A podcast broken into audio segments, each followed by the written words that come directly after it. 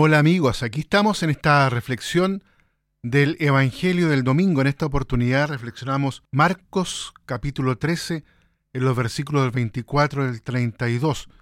Estamos en el domingo 33 del tiempo ordinario. La lectura del Evangelio de este domingo nos introduce en una de las dimensiones más originales de la fe judeocristiana, la concepción de la historia es como un paréntesis en medio de la idea extendida por toda la antigüedad que presenta la historia como un círculo cerrado, que se repite una y otra vez sin cesar, y que hace de la vida del hombre un vivir dejando simplemente pasar el tiempo.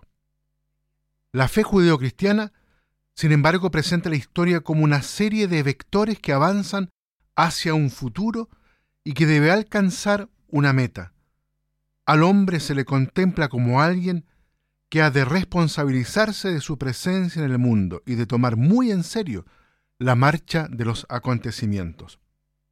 Por lo tanto, la fe cristiana no es una mera contemplación estética, sino una fuerza que nos debe llevar a comprometernos en la marcha de las cosas que hacen posible que la vida del hombre en esta tierra vaya acercándose a esa situación ideal que Jesús presentó como el reino de Dios, en el que reina la justicia, la fraternidad, la libertad. Es muy oportuno que este tema lo trate el Evangelio del domingo, que se nos acerca al final del año litúrgico. Nos sitúa en esa coordenada nuestra vida que apunta hacia su final y que con frecuencia no queremos recordar. Los invito a que demos un paso de profundización. Miremos ahora el texto. La parábola de la higuera nos invita a tener el arte de ser puntuales y no dejarnos sorprender por los acontecimientos decisivos que deben orientar nuestras vidas a acoger el reino. Vivir el presente con esta atención nos hace contemporáneos ya del fin de la historia y nos hace comprender la tan comentada frase de Jesús, les aseguro que no pasará esta generación antes de que todo se cumpla.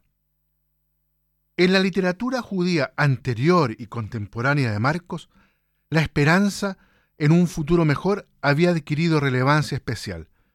Esa esperanza se revestía de tintes apocalípticos, es decir, de imágenes sombrías y grandes cataclismos de la naturaleza.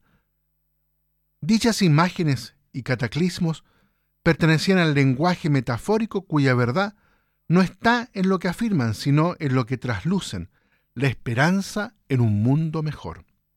También Marcos hace suyo este lenguaje metafórico, no para anunciar la crónica de un futuro, sino para formular una esperanza de novedad y de bondad.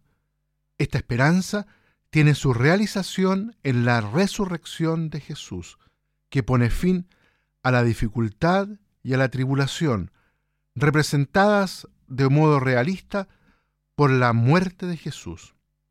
Con este esquema, modelo o paradigma, es con el que Marcos habla del fin del mundo y de la llegada gloriosa del Hijo del Hombre, y lo hace con una única finalidad, inculcar en los discípulos la certeza de que todas las penas que tendrán que padecer no será la última palabra.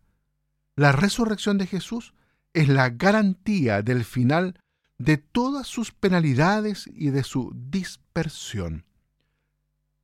El metafórico enviará a sus ángeles para que reúnan a los elegidos, tiene su realización la mañana de Pascua en el encargo dado por el resplandeciente joven a las mujeres y que ellas deben transmitir a los discípulos os precede en Galilea, allí lo veréis como os lo tenía anunciado. Por lo tanto, queridos amigos, en este domingo llenamos toda nuestra esperanza y construimos un futuro mejor desde la resurrección de Jesús. Ese es el fin de toda la historia, la resurrección de Jesucristo regalada al mundo. Que Dios los bendiga a todos y a cada uno.